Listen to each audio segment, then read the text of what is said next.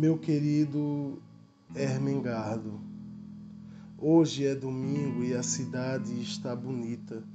Não há ninguém nas ruas e todas as árvores existem sozinhas e soberanas.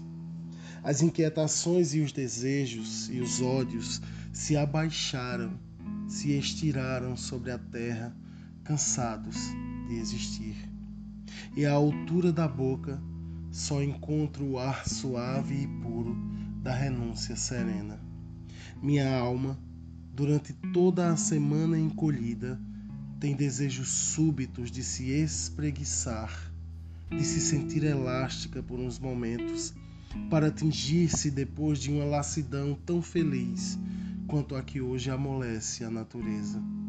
Preciso pensar uns minutos para depois possuir o doce descanso.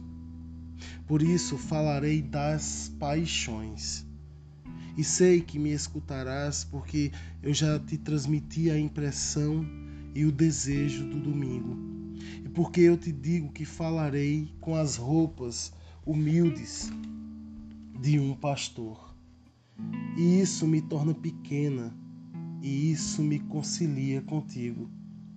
Eu queria te dizer que ter paixões não é viver belamente, mas sofrer inutilmente.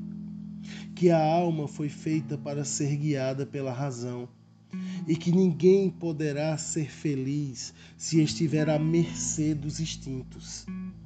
Porque nós somos animais, porém somos animais perturbados pelo homem. E se aqueles perdoam a este, este é orgulhoso e exige e nunca perdoa os excessos daqueles. Eu te falo das paixões pela sua qualidade e pelos seus efeitos. Pela sua qualidade, porque enquanto o corpo é ativo, a alma é de natureza contemplativa e nada sabendo, medita para concluir. É esta a sua função. E pelos seus efeitos, porque o arco se sente vazio depois de ter despedido a flecha. Eu te digo que há uma alegria em renunciar à dor das paixões, porque desejá-las é desejar a dor e não o contentamento. E os nobres sentem em si a necessidade de auscultar sua capacidade de arder. E eu te digo que não vale arder, vale é repousar vale encontrar a compreensão de si e da vida por intermédio da razão que nos distingue dos animais. E se um dia eu te falei em paixões nobres, não as chamei de nobres pela sua natureza, nem pelas suas consequências, senão por piedade de sua fonte, o eterno vazio do homem. Porque o homem, perturbado pelo orgulho, procura a paixão como uma forma de achar a humildade.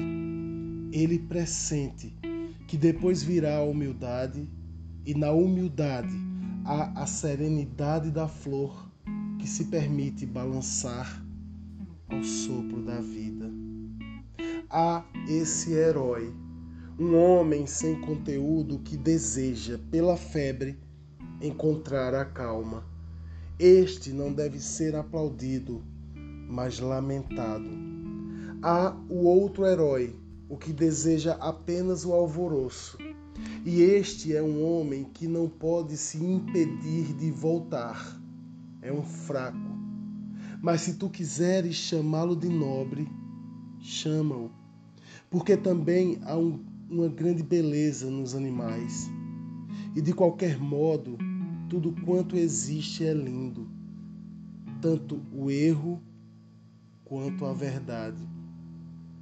Apenas acontece que essa atitude de achar a beleza é uma atitude de quem olha do céu para a terra e se emociona com as fraquezas dos seus filhos. Os homens, porém, lutam muito e desejam muito não têm tempo de procurar o conjunto. Eles querem a felicidade individual. E é por isso que eu te digo: a paixão não é o caminho.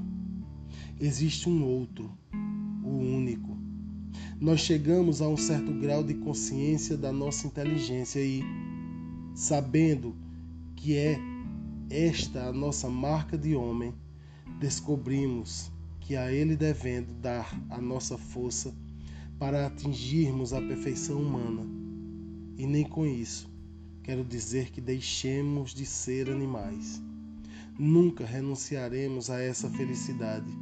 O que devemos procurar é que este estado primitivo suba um pouco e que nosso orgulho de raciocinante desça um pouco, até que os dois seres, se, os seres que existem em nós, se encontrem, se absorvam e formem uma nova espécie de natureza. E é por isso que eu te digo: abandona o que destrói. A paixão destrói porque desassocia.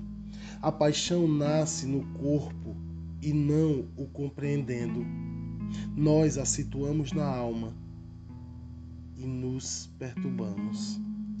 Eu te digo tudo isso para que nunca enalteças o que vai para a guerra com o espírito contente e o que se mata por amor.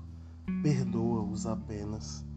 Eles ainda não compreenderam que na vida existe o sorriso que a paixão o destrói e o transforma num rictus tremendo que já não é humano.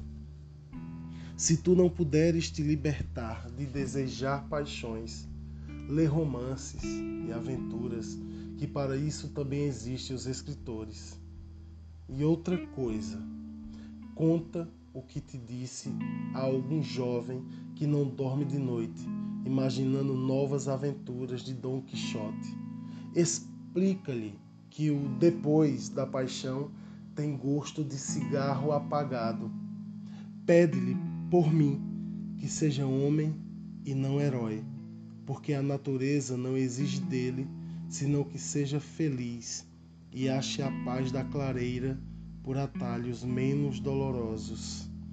Explica-lhe isto e eu poderei gozar este domingo com a humildade necessária. Agora, se me perguntares como sabe dessas coisas, eu te responderei com as palavras de Kipling, tão citadas pelo meu professor do direito público. Isto é uma outra história. Agradecida por me escutares, Idalina.